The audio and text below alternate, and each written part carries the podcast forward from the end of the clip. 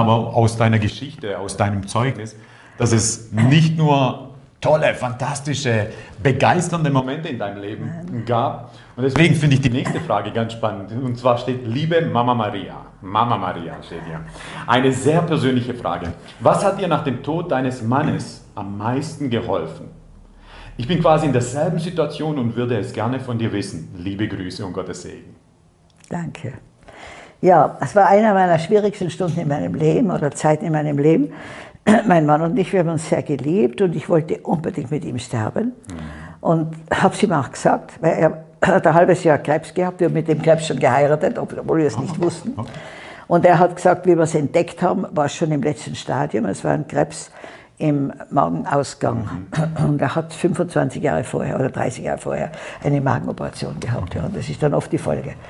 Und wenn wir das erfahren haben, dann sagt Maria, der Krebs war mit uns, unsere ganze Ehe, wir haben aber wunderbar gelebt und der wird jetzt nicht der Herr werden. Mhm. Den Krebs geben wir unter die Füße Jesu und wir leben jeden Tag, als wäre es der letzte und planen, als würden wir nicht sterben. Wow. Und dann haben wir wirklich, wir haben auch 40 Tage noch gefastet, nur mit Flüssigkeiten. Aber mein Mann hat immer mehr gespürt, ist die Zeit auf Erden ist vorbei. Mhm. Und ich habe immer nur gehört, meine Gnade genügt. Und kurz vor dem Sterben habe ich gesagt, Herbert, vielleicht habe ich zu wenig geglaubt. Sagt er, ah, Maria, meine Zeit auf Erden ist vorbei. Ich bin lebenssatt. Und mit dir hat er, und ich wollte unbedingt mit ihm sterben. Sagt er, na, na, na, mit dir hat Gott noch ganz viel vor. Ganz große Pläne. Du schaust auf Jesus, der gibt dir starke Männer und Frauen und du machst weiter.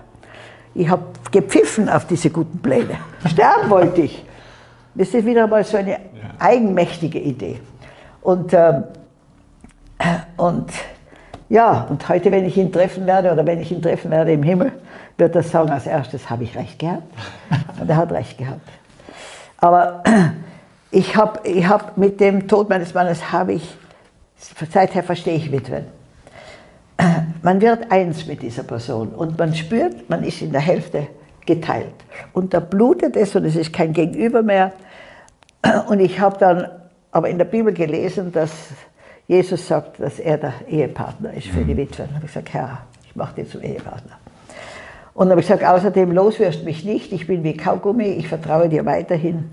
Und ein Jahr muss ich mich jeden Tag, bevor ich aufgestanden bin, entscheiden. Ich gesagt, ich entscheide mich für das Leben und für den Segen. Denn Sterben wäre für mich die Wonne gewesen. Und nach einem Jahr, ich habe ein Jahr habe ich meiner Seele die Gnade gegeben zu trauern damit sie sich erholen kann. Aber ich habe immer wieder mich nur auf Jesus verlassen. Und wisst ihr, ich brauche für die Freude noch mehr einen Partner als für das Leid.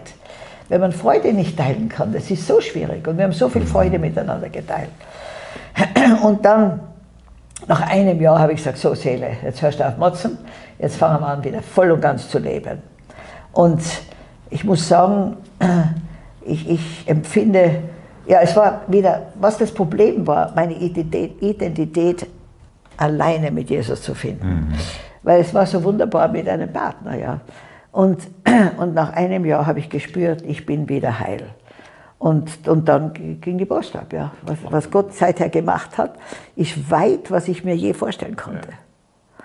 Und er, prophetisch war er vollkommen right on, denn ich habe wunderbare Männer und Frauen getroffen. In Afrika habe ich 1000 Mitarbeiter. Und drunter sind wirklich Glaubenshelden. Und die fließen mit mir in eine Richtung. Ich glaube, ich könnte Afrika verlassen und es würde weitergehen, ohne Probleme. Weil sie wissen, dieses Werk ist nicht von mir gegründet, ja. sondern das ist eine Initiative von Jesus. Und was er beginnt, das macht er auch Amen. fertig. Ja. Und ein Mann? Wird dir sagen, ja. habe ich recht gehabt. Ja. habe ich nicht recht gehabt. Und ich muss natürlich sagen, wie immer. Ja, wie immer, wie immer. Das sagt meine Frau auch immer. Aber den Satz fand ich auch gut. Was hat er gesagt? Wir, äh, wir leben, als wäre es der letzte Tag. Tag. Und planen, als würden wir nie sterben. Als würden wir nie sterben. Ich lieb, Dann hast du beides das. abgedeckt. Ja.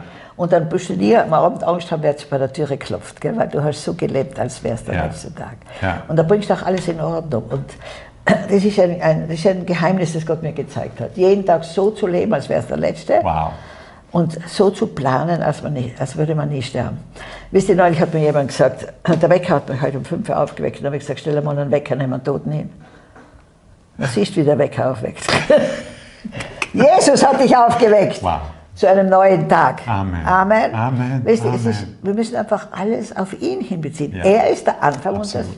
und das Ende und alles dazwischen.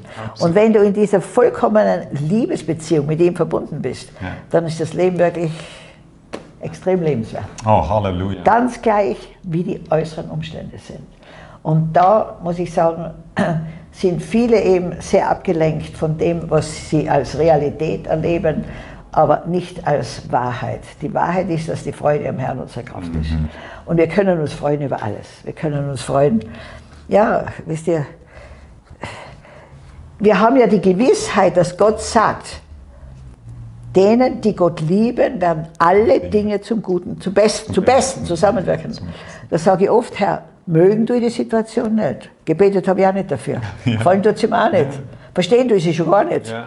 Aber du hast dich selbst verpflichtet, dass aus dem das Beste wird. Und dazu, und dazu musst du dich jetzt stellen. Ich erwarte, dass du das Beste daraus machst.